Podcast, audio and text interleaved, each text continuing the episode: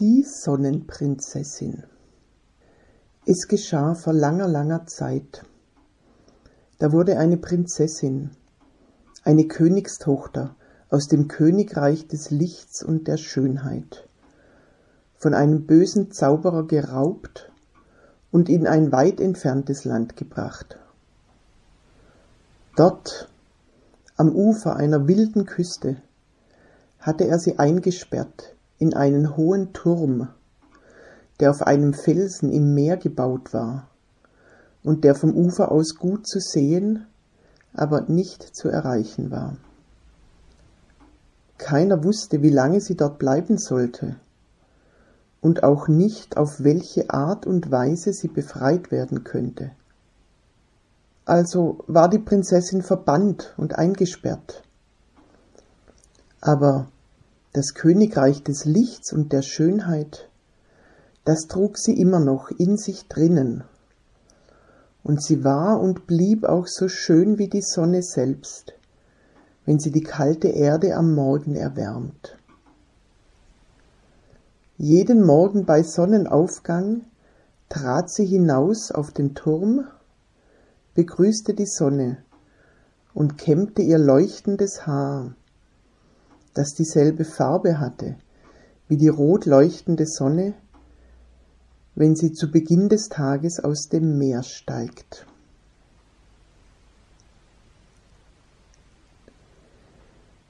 Die Kunde von der Sonnenprinzessin wie sie bald genannt wurde, verbreitete sich schnell, und aus allen Ländern nah und fern machten sich viele auf den Weg, um sie zu befreien. Söhne von Königen ebenso wie einfache Fischer. Allein der Weg dorthin war lang und beschwerlich.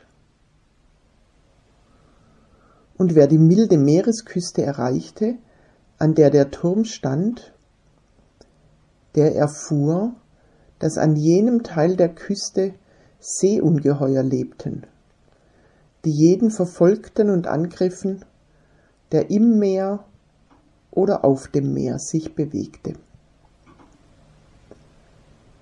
Für die Fischer waren diese Wesen schon immer eine Gefahr für Leib und Leben gewesen und nun auch für alle diejenigen, die es versuchten, zum Turm der Prinzessin zu gelangen. Doch als sei das alles noch nicht genug.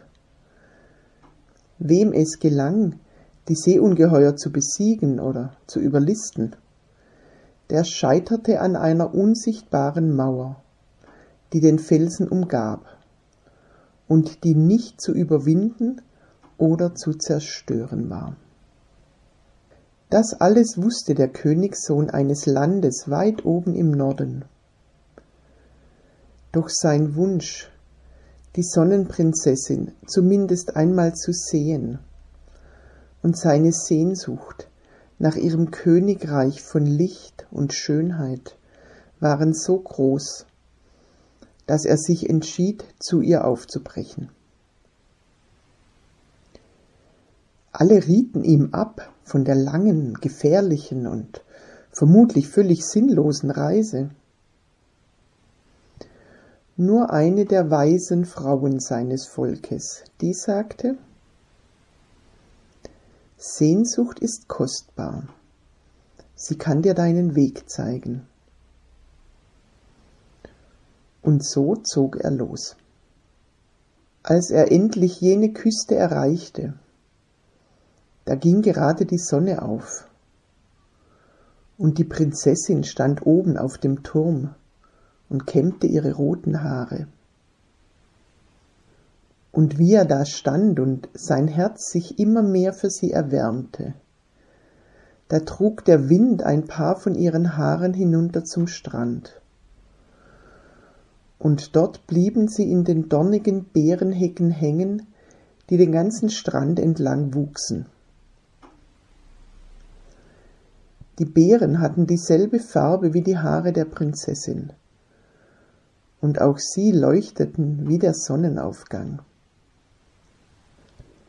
Der Prinz befreite die Haare aus den Dornen und hielt sie fest in der Hand. Jetzt wusste er, dass er so lange bleiben würde, bis er die Sonnenprinzessin befreit hatte. Er baute sich ein kleines, wendiges Boot, das auch den Stürmen standhielt.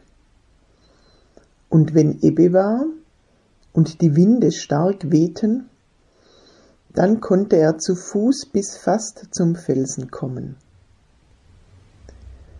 Er lernte die Seeungeheuer kennen, die so zahlreich und gefährlich waren wie bei ihm zu Hause die wilden Tiere, die in den Wäldern lebten. Und er musste sie gut kennenlernen und mit jedem auf andere Art kämpfen, denn sie waren alle verschieden. Manche töteten mit ihrem Gift, andere mit ihren scharfen Zähnen. Wieder andere wollten ihn erwürgen mit ihren langen Fangarmen. Der Königssohn war schon immer ein guter Kämpfer gewesen. Und in den Kämpfen mit den Seeungeheuern wurde er nochmals stärker, ausdauernder und mutiger. Und er besiegte sie alle jedes auf seine Art, eins nach dem andern, selbst die Meeresschlange mit den neun Köpfen. Von dem Tag an, an dem er auch die neunköpfige Meeresschlange besiegt hatte, gab es keine Seeungeheuer mehr an jedem Teil der Küste. Und die Menschen, die dort lebten, waren dem Königssohn unendlich dankbar. Und das Leben an der Küste wurde leichter für alle. Und dennoch, dennoch war die Sonnenprinzessin noch immer eingeschlossen in den düsteren Turm auf dem Felsen. Denn jedes Mal, wenn der Königssohn dem Felsen nahe kam, auf welchem Weg und aus welcher Richtung auch immer, traf er wieder und wieder auf die unsichtbare Mauer, die er nicht überwinden und auch nicht zerstören konnte. So verging lange Zeit. Er lebte am Ufer des Meeres sah jeden Tag die leuchtend schöne Sonnenprinzessin oben auf dem Turm. Und jeden Tag trug der Wind ein paar von ihren Haaren zum Strand hinunter, wo die dornigen Hecken sie festhielten, so dass der Königssohn sie einsammeln konnte. Er erinnerte sich wie an dem Königshof, an dem er aufgewachsen war die Frauen aus Wolle und Flachs Stoffe und Kleidung angefertigt hatten. Also machte er sich eine Spindel und einen Webrahmen, spann aus den rot-goldenen Haaren lange Fäden und webte und nähte sich einen Umhang daraus. Und in den Umhang hinein webte er seine ganze Sehnsucht nach der Sonnenprinzessin und ihrem Reich. An dem Tag, an dem der Umhang fertig war, wehte ein eigenartiger Wind, wie ihn der Königssohn noch niemals erlebt hatte. Und dieser Wind trieb das Meer weiter weg als jemals zuvor.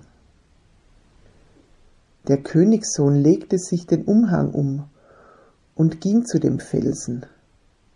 So einfach, als wäre es nur ein kleiner Spaziergang. Und wie er fast dort war, da konnte er zum allerersten Mal die gläserne Mauer sehen, die den Turm umgab. Und er konnte sehen, dass eine Tür darin war. Eine einfache Tür mit einer Klinke. Er drückte die Klinke da öffnete sie sich leicht und sanft, ebenso leicht und sanft, wie sich auch die Türe öffnete, die in den Turm hineinführte. Viele Stufen führten hinauf, und mit jeder Stufe fiel etwas ab von ihm, von der Anstrengung des Kämpfens und des Wartens. Und als er oben ankam, da war es, als wäre er wieder der schöne junge Prinz, als der er losgezogen war. Sie nahmen einander in die Arme, die Sonnenprinzessin und der Prinz aus dem hohen Norden. Sie hüllte ihn ein in das Goldrot ihrer Haare, und er hüllte sie ein in den Umhang in den Farben des Sonnenaufgangs. Und dieser Umhang, gesponnen und gewebt aus den Fäden der Sehnsucht, der trug die beiden weg von dem düsteren Turm, dorthin, wo ein Königreich aus Licht und Schönheit auf sie wartete. Die hilfreichen stacheligen Beerensträucher aus der Geschichte wachsen tatsächlich am besten auf sandigem oder felsigem Boden und tragen vom September bis fast in den Winter hinein leuchtend orangefarbene kugelrunde Beeren. Es ist der Sandorn. Und er ist nicht nur hilfreich, um goldene Haare aufzufangen, sondern er ist vor allem durch seinen hohen Vitamin C-Gehalt ausgesprochen gesund und trägt dazu bei, das Immunsystem zu stabilisieren und Erkältungen vorzubeugen. Vermutlich hat der Prinz in der Geschichte die Beeren roh verspeist. Das ist grundsätzlich auch empfehlenswert, aber sie sind sehr sauer und werden von daher gerne mit Honig oder Zucker zu Sirup verarbeitet.